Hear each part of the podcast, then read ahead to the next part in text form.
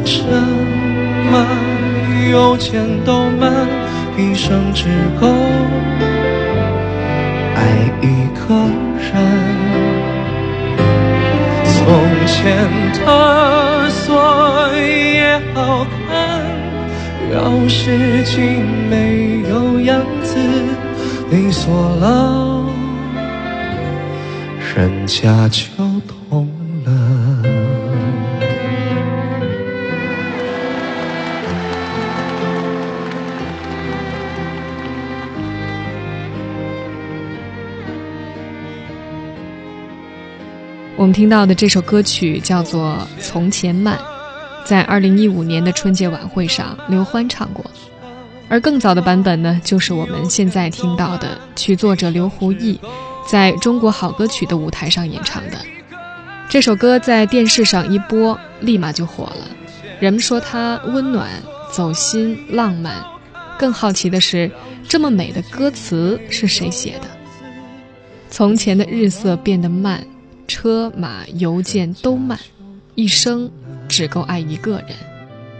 从前的锁也好看，钥匙精美有样子，你锁了，人家就懂了。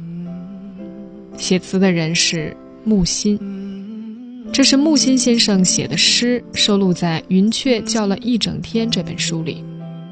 这首诗可能不是木心最好的作品，但应该是他最红的作品了。那不如今天，我们就以歌的名义，以诗的名义。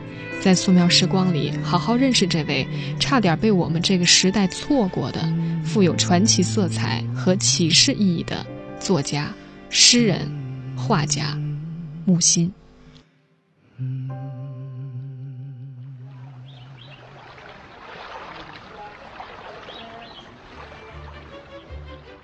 木心，一九二七年生，原籍浙江乌镇，上海美术专科学校毕业。一九八二年移居纽约，二零零六年返回浙江。这是木心自传的个人简历，极尽简单。他自称不明飞行物、文学罗宾逊和遁世的退避主义者。木心出身乌镇工商地主的书香门第，和著名作家沈雁冰，也就是茅盾，是远房的叔侄。一九四六年就读在刘海粟创立的上海美专学习油画。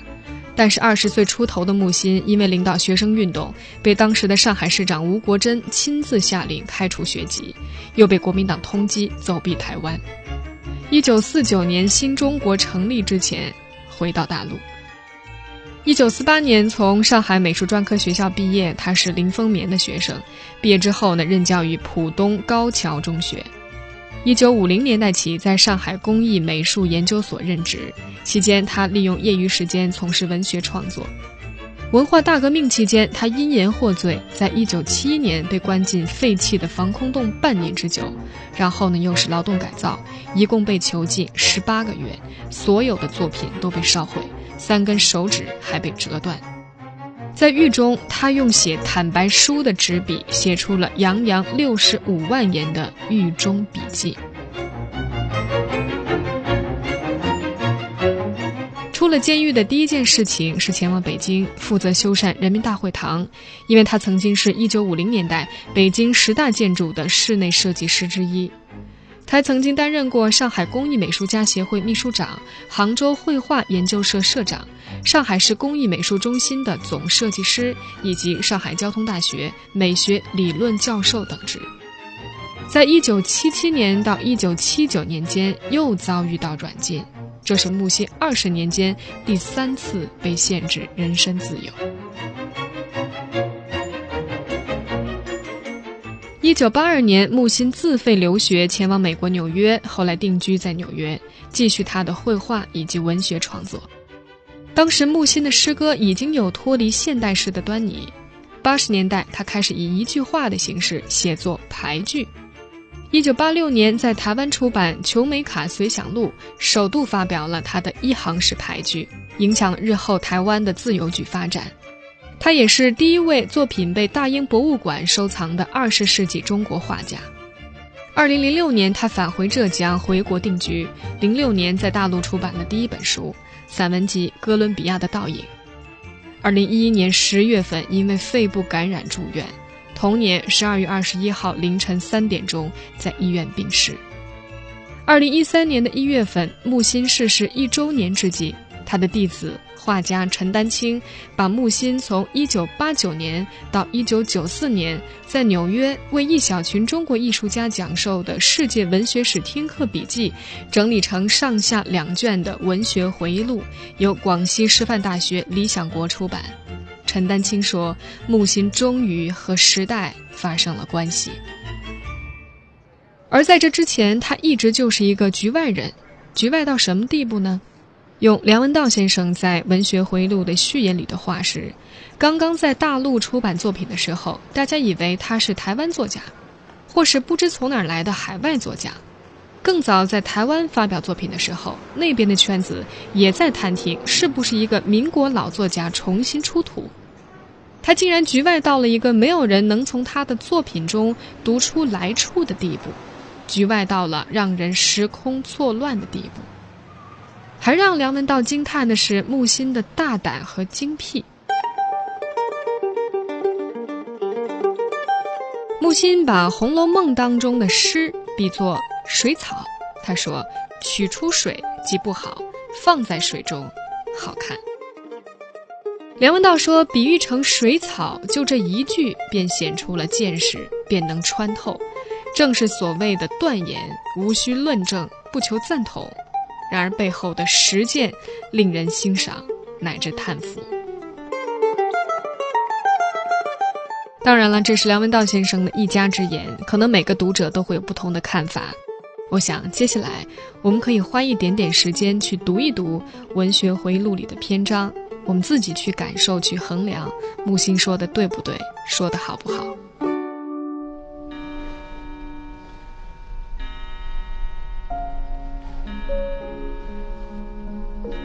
这是一九九四年在陈丹青纽约的家里，木心对着这帮中国艺术家讲的最后一堂世界文学史的课。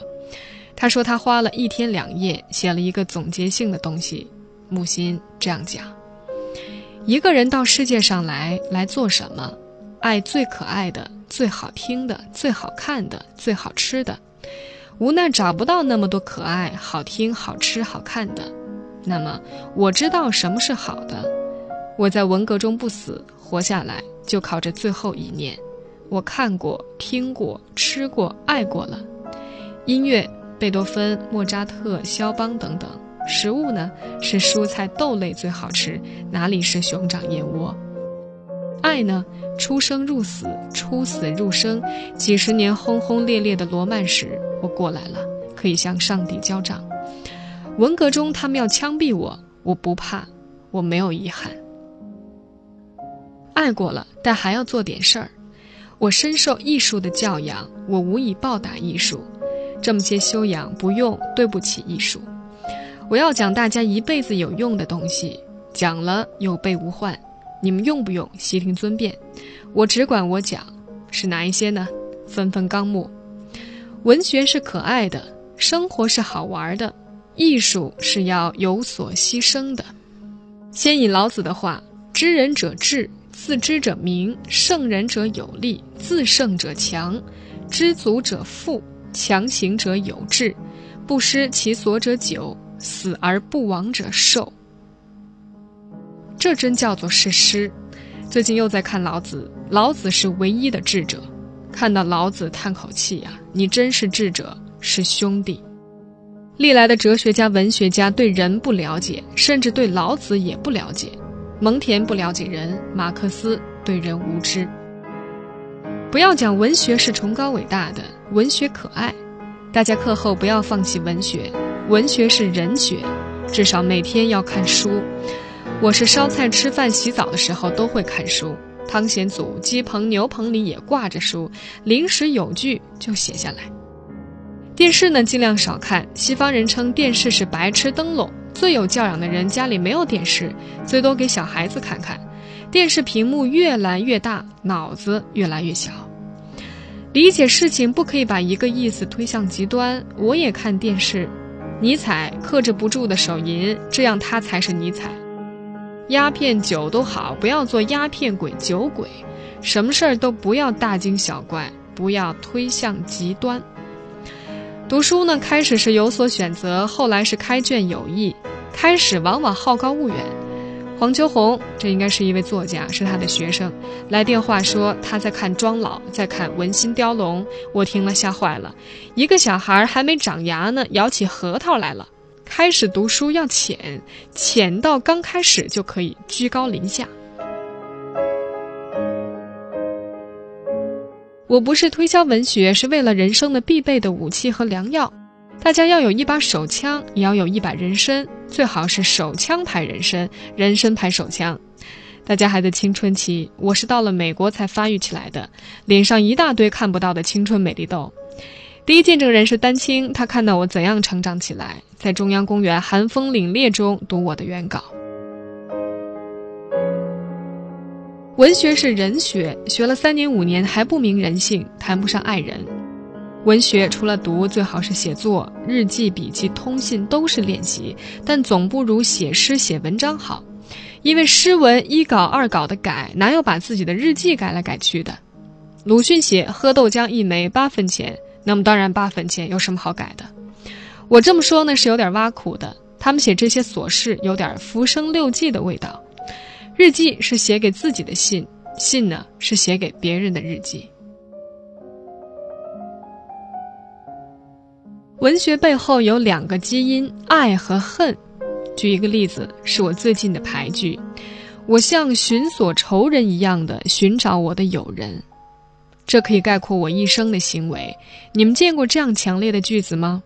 说起来是文字功夫，十五个字其实不过是有爱有恨，从小有，现在有，爱到底，恨到底。各位都有爱有恨，苦于用不上，不会用，请靠文学吧。文学会帮助你爱，帮助你恨，直到你成为一个文学家。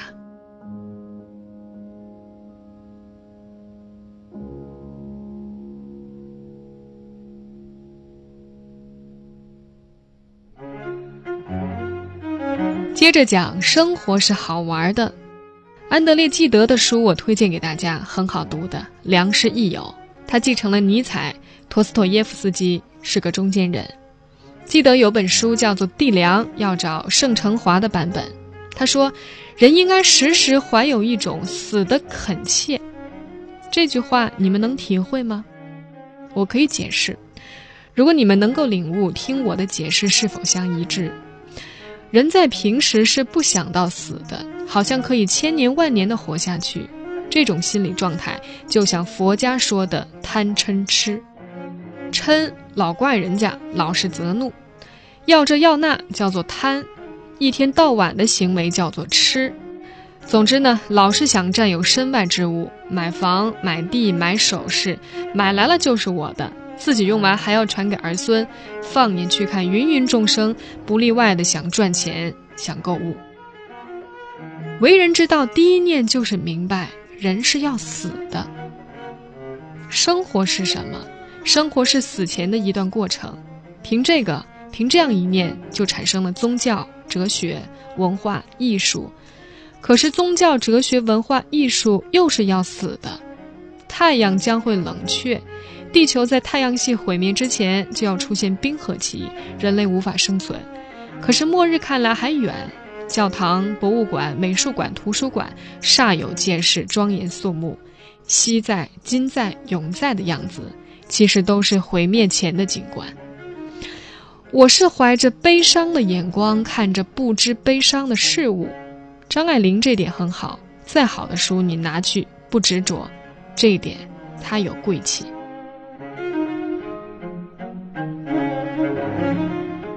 莫扎特会玩，他偶尔悲伤，他的悲伤是两个快乐之间的悲伤。论快乐的纯度，我不如莫扎特，他是十足的快乐主义，我是三七开，七分快乐，还有三分享乐主义。奉劝诸位，除了灾难病痛，时时刻刻要快乐，尤其是眼睛的快乐，要看到一切快乐的事物。耳朵是听不到快乐的，眼睛可以。你到乡村，风在吹，水在流，那是快乐。我们作为耶稣的后人，教训惨重，再不能上当了。耶稣太看得起人类，犹大，我只叫那些背叛的人为由他，由他去吧。生活像什么呢？像上街去买鞋，两双同价的鞋，智者选了好看的，愚者选了难看的。生活像什么呢？傍晚上酒吧，智者选了美味的酒，愚者买了烂酒，还喝醉了。所以，快乐来自智慧，又滋养了智慧。今后到欧洲去旅行，一路看一路讲，我们可以看看会发生什么。生活听起来没有奇怪，人人都在吃喝玩乐，没有享受到的生活算不上生活。把生理物理的变化提升为艺术的高度，这就是生活艺术的一元论。生活嘛，庸俗一点；艺术很高超，没那么便宜。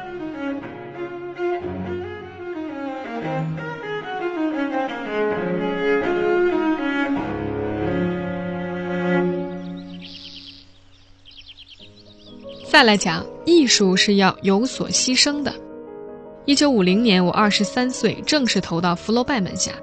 之前读过他全部的小说，还不够自称为他的学生。被称为老师不容易，能成为学生也不容易呀。小说家的困难是他的思想言论不能在小说里表现出来的。我同福楼拜的接触，直到读到他的书信，李建武写的《福楼拜评传》。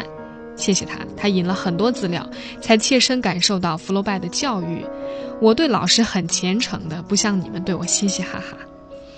那年呢，我退还了杭州教师的聘书，当时呢还是聘书制，上莫干山。这是在听福楼拜的话呀。他说：“如果你以艺术决定一生，你就不能像普通人那样生活了。”当时我在省立杭州第一高中执教，待遇相当不错，免费住的房间很大，后门一开就是游泳池，学生爱戴我，其中的精英分子真诚热情。初解放能得到这份位置很好的，但这就是常人的生活，温暖、安定、丰富，与我的艺术有害，我不要，换作凄清、孤独、单调的生活。我雇了挑书人、电唱机、画画工具，走上莫干山。那时上山没有公车的。头几天还很新鲜，后来就关起来读书写书。书桌上贴着字条，是福楼拜说的话：“艺术广大以及足以占有一个人。”长期写下去，很多现在的观点都是那时候形成的。修道，长期的修道。丹青在时代广场的画室就是他的修道院，天天要去修道的，让你的艺术教育你。用福楼拜这句话，意思是我甘愿为艺术占有没有意义。回顾这些往事是要说，艺术家一定要承担一些牺牲。你们承担过多少？你们还愿意承担多少？清不清楚？还要牺牲点什么？不值得牺牲的，那叫做浪费。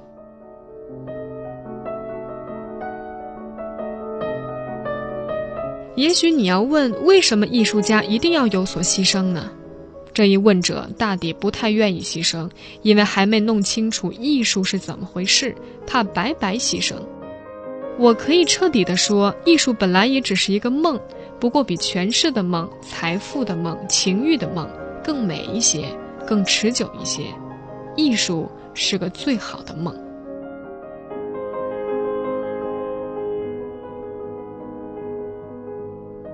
我们有共享的心理诉求。你画完一张得意的画，第一个念头就是给谁看？人一定是这样的。权势、财富只有炫耀，不能共享。一共享就对立了，一半财富、权利给了你了。情欲呢，是两个人的事，不能有第三者。比下来，艺术是可以共享的。天性优美、才华高超，可以放在政治上、商业上、爱情上，但都会失败、失算、过气。放在艺术上，最好。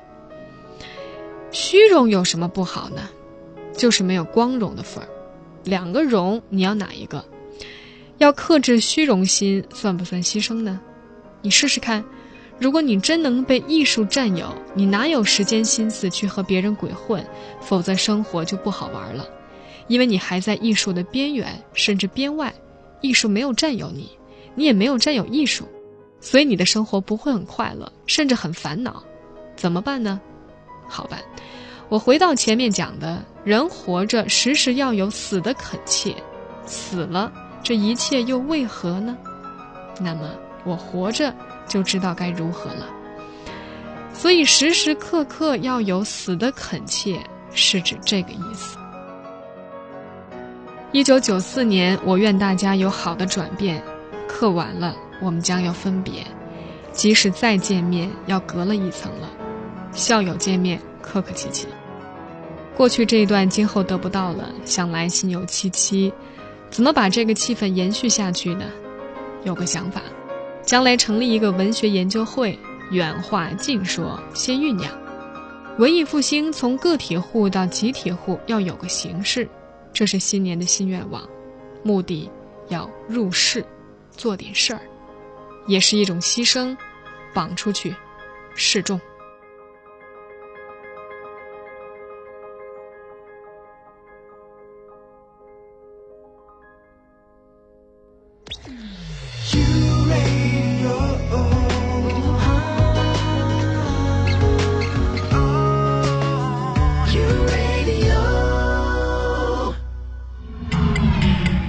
交错时间和空间，让每一段故事沉淀。用新闻的视角打量我们的世界，用文化的笔触勾勒城市的轮廓。凡素，素描时光。打开这本声音杂志，带你走进心灵的后花园。欢迎回来，素描时光，我是樊素。我们今天继续说木心。很多人把木心与陈丹青比作孔子和颜回，从异国相识到木心去世，二十多年的岁月里，陈丹青一直对木心执弟子礼，并以先生相称，恭敬备至。相交之情亦师亦友，情同父子，又不是恭敬二字所能全部形容。木心对丹青有传授之恩。言传身教的点滴人格影响着学生，学生则尽己所能完成老师的夙愿，归乡、出书、安葬，为人所知。这个学生的相伴侍奉，让独身一生的木心晚年有了安慰。《新周刊》曾经做过一个木心的大专题，记者做了这样的概括和估计：在十三亿人口的国家，保守估计。木心先生目前至多拥有两三万读者，知道他名字的人不会更多。他不是公知，他和名人权势完全不交接，文坛的排名榜单没有他。他自称是人类的远房亲戚，奉行翻了脸的爱国主义者，转了背的理想主义者。他有一份自己的亲属名单，是各国文学家、哲学家和艺术家。这份名单构成了木心的阅读史。他曾经对记者说过，他的底子在出国之前就打好了。跟陈丹青他们讲课的时候谈到阅读，他也会说：“原来你们什么都不知道啊。”他靠艺术克服了多个时代。民国少年，他阅读大量中国古典和西方译本；共和国壮年，他挨整坐牢，但是偷偷写作、画画，在狱中也是这样。暮年移居纽约，将近六十岁。他才在台湾的报刊第一次发表文章，第一次举办自己的个人画展。木心和时代的关系就是尽可能不和时代发生关系。他唯一一次高谈阔论，是一九八九年到一九九四年间，在纽约给几十位晚辈艺术家讲世界文学史。他的学生陈丹青呢，记录了五册厚厚的听讲笔记，最后编录成四十多万字的文学回忆录。这是他最后一次错位。如果先读文学回录，再读木心的文学，便可能不至于在他作品面世之后引来普遍的隔膜和冷漠。虽然他立即拥有了一群年轻的读者，主要是七零后到九零后，在他垂危之际，十多名陌生读者自行去医院日夜守护。在他去世之后，超过百位的青年从全国各地赶去参加他的葬礼。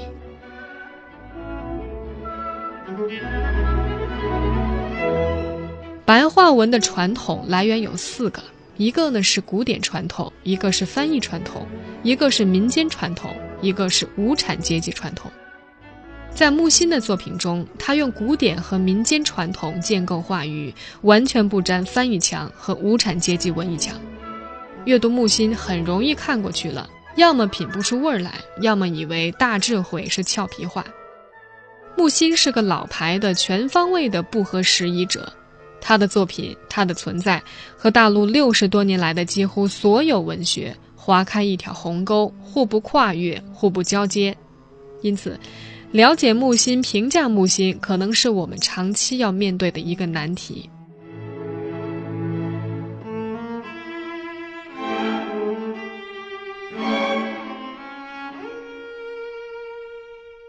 文学回忆录既是通向世界文学的桥梁，也是通向木心作品的桥梁。但这本书并不意味着消除了木心和我们的鸿沟，而是对这道鸿沟再好不过的诠释。当文学回忆录被迅速传播传阅的时候，《新周刊》采访了笔录者陈丹青先生。不像对木心高度赞美的一些读者和论者，他的谈论始终很克制。他说：“最低限度，木心应该获得我们起码的关注，起码的尊重。”记者问他：“木心和我们的时代到底有没有关系？”陈丹青回答：“木心结结实实地活在我们的时代，饱尝他那辈人的种种侮辱。他只有一件事可以拒绝时代，就是文学艺术。从1949年到1982年出国，也就是22岁到56岁之间，他从不发表作品。六十年来，多少右派、反革命、边缘人都巴望时代收容，木心不然。”他刚在台湾报纸发散文的时候，我劝他寄回大陆，他不愿意。从传播层面看，他的书出版了，木心终于和时代发生了关系。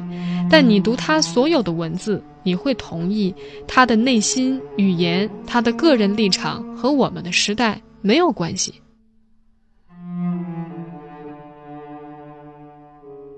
新周刊又问：木心太难界定了，我们曾想过一个说法。木心一个人的中国，陈丹青答：“这要看你怎么定义‘中国’这个词了。可是为什么要界定木心呢？你怎么界定呢？你界定就了解了木心，就把它摆平了吗？一个人的中国，这就是我们时代的语言，动辄大字眼。那么同这个时代的粗糙感对照，木心算是精致的吗？陈丹青又说：他精致，我们粗糙，不是这样的。”我们如果试着不粗糙，就精致了吗？其实是混乱、匮乏、贫薄、单一。忽然来了木心，于是想到粗糙。粗糙只是文字现象，或者指粗陋的生活品质。但说木心精致，也没有说出他。我刚认识他的时候，他就说做艺术家、做文人要有一点草莽气，不然不会有出息。很久我才明白他的意思。他不和官方文艺人来往，可是有草根的朋友。要说粗糙，他顶顶佩服托斯妥耶夫斯基。他说陀氏写的毛毛草草，简直望粗兴叹。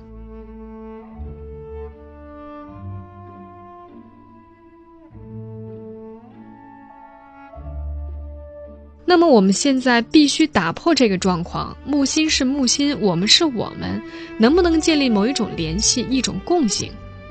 陈丹青反诘道：“打破这个状况也是大陆语言，你怎么打破？打破得了吗？打破了又怎样？木心被时代孤立，那就被时代孤立吧，那是他的选择，求人得人。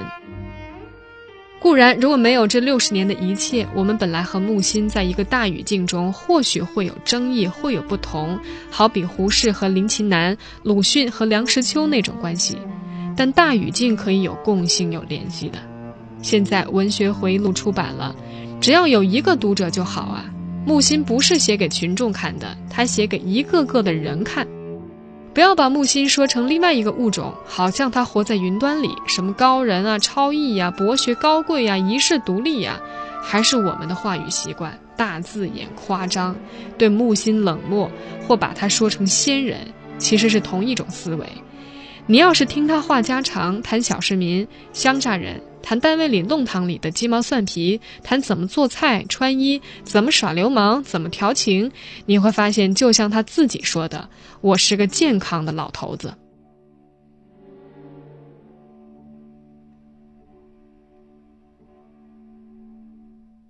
新周刊继续发问：到现在五十多年过去了，就是觉得文坛和木心还是没有对话。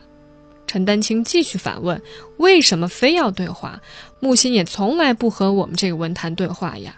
现在是连起码的交集都没有。很多作家对木心不屑一顾。八十年代在纽约，我傻乎乎的跟人说木心，后来发现好多人心里看不起他，包括我的朋友，现在还是一样。他们看得起陈逸飞，看得起出名、成功、牛逼的人，有靠山的人，他们看不起自己呀。”那是不是因为文人相轻呢？你的文章不如我的，陈丹青接话道：“文人相轻很正常，你骂我，我骂你。文坛如果恢复到文人相轻的生态，好极了。可现在不是这样，现在是不吱声，集体沉默。有名头、有地位的，你说他写的不好，他可能第一个反应是：你是谁？第二个反应，新人新作出来了，他关心的不是文学，而是这个人牛逼了，我怎么办？我往哪里摆？权力思维。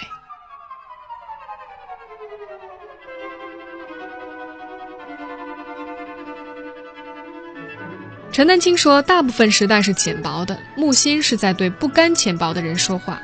你问他这些观念怎么会有？他在文学中给你兜底翻出来。希腊、先秦、耶稣、莎士比亚、曹雪芹，有一组人物，他翻来覆去的说，这牵扯到他另外一个命题——天才。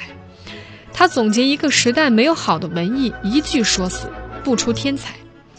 你仔细想想，真是这样的。关于超人。”他说：“超人早就有过，早就死了。超人和人类没关系的。他不相信进化论。他说尼采的超人还是进化论。尼采听到了，肯定愣半天。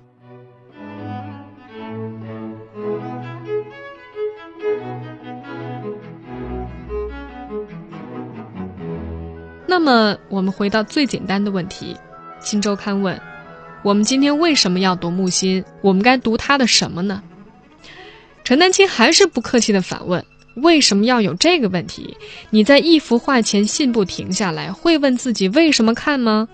九八年，阿成和他最后一次见面，我们吃完饭往回走，在一家人家的花园外停下来，鸡冠花开了，暮色里很猖狂的猩红色。当时阿成正在说：“京城哥们儿见面就聊政治新闻，怎么样？今天有什么重要新闻？”木心对着鸡冠花笑说。这就是今天最重要的新闻。你问他为什么这么说？为什么重要？我的意思很简单：中国有这么多作家，我也知道一位作家，你们来读读他。我一直姿态很低，你愿意读，你就读读看。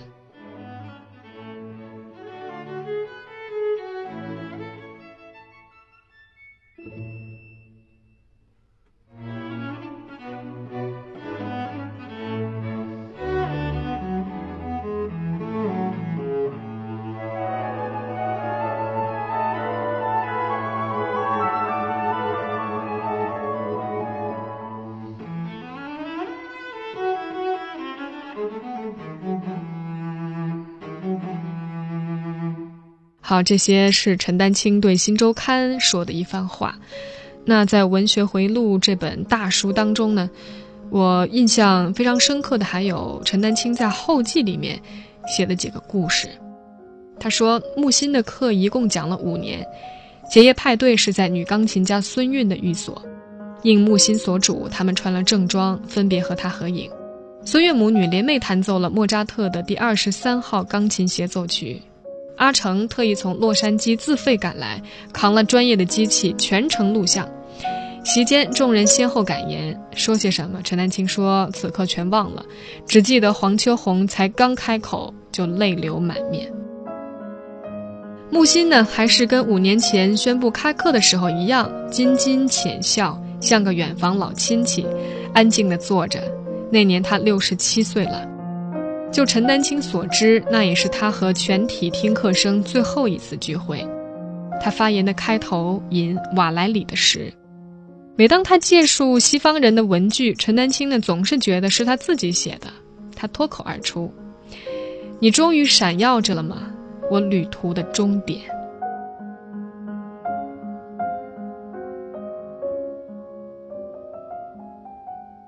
讲课完结之后，一九九四年早春，木心回到远别十二年的大陆，前后四十天，期间独自潜回乌镇。那年他离开故乡将近五十年了，回纽约之后又两年，他搬离距陈丹青家比较近的寓所，由画家黄秋红安排迁往皇后区的一处宽敞的公寓，在那儿住了十年。到了七十九岁那年，零六年九月份，陈丹青陪他回国。扶他坐上机场的轮椅，走向海关。黄秋红泣不成声，和年逾花甲的版画家张学林跟在后面。从陈丹青2000年回国之后，就剩他俩就近照看木心了。同年春，听课生中年纪最大的金高女士逝世了，其他学员早已星散，很少联络。之后。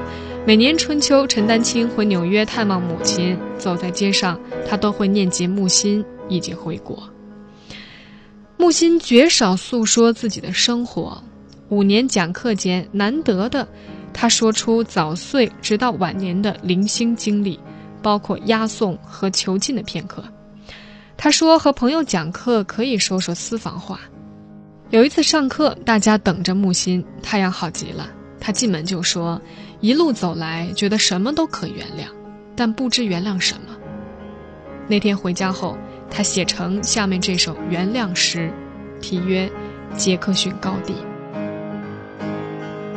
五月将近，连日阳光普照，一路一路树荫，呆滞到傍晚。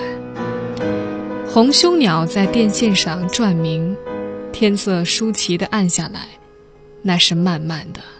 很慢，绿叶丛间的白屋，夕阳射亮玻璃，草坪湿透，还在洒。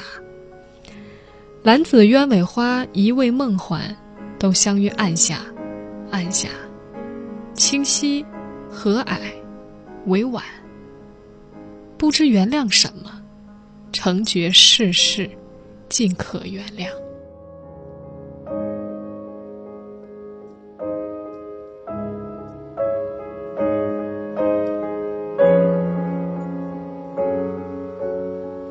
心曾如是说：“流亡是我的美学，痛苦到无痕迹，而后一字一字地救出自己。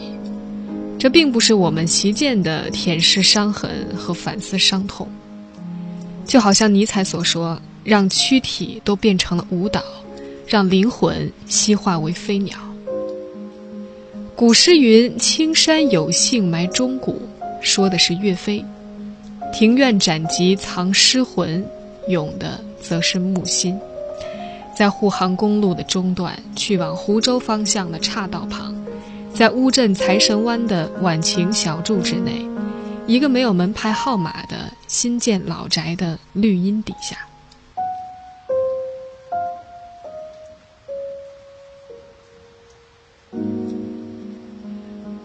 最后，我们用木心写下的句子结束今天的节目。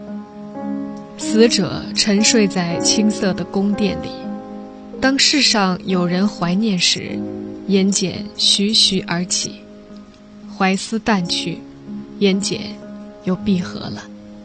梅特林克是这样写的。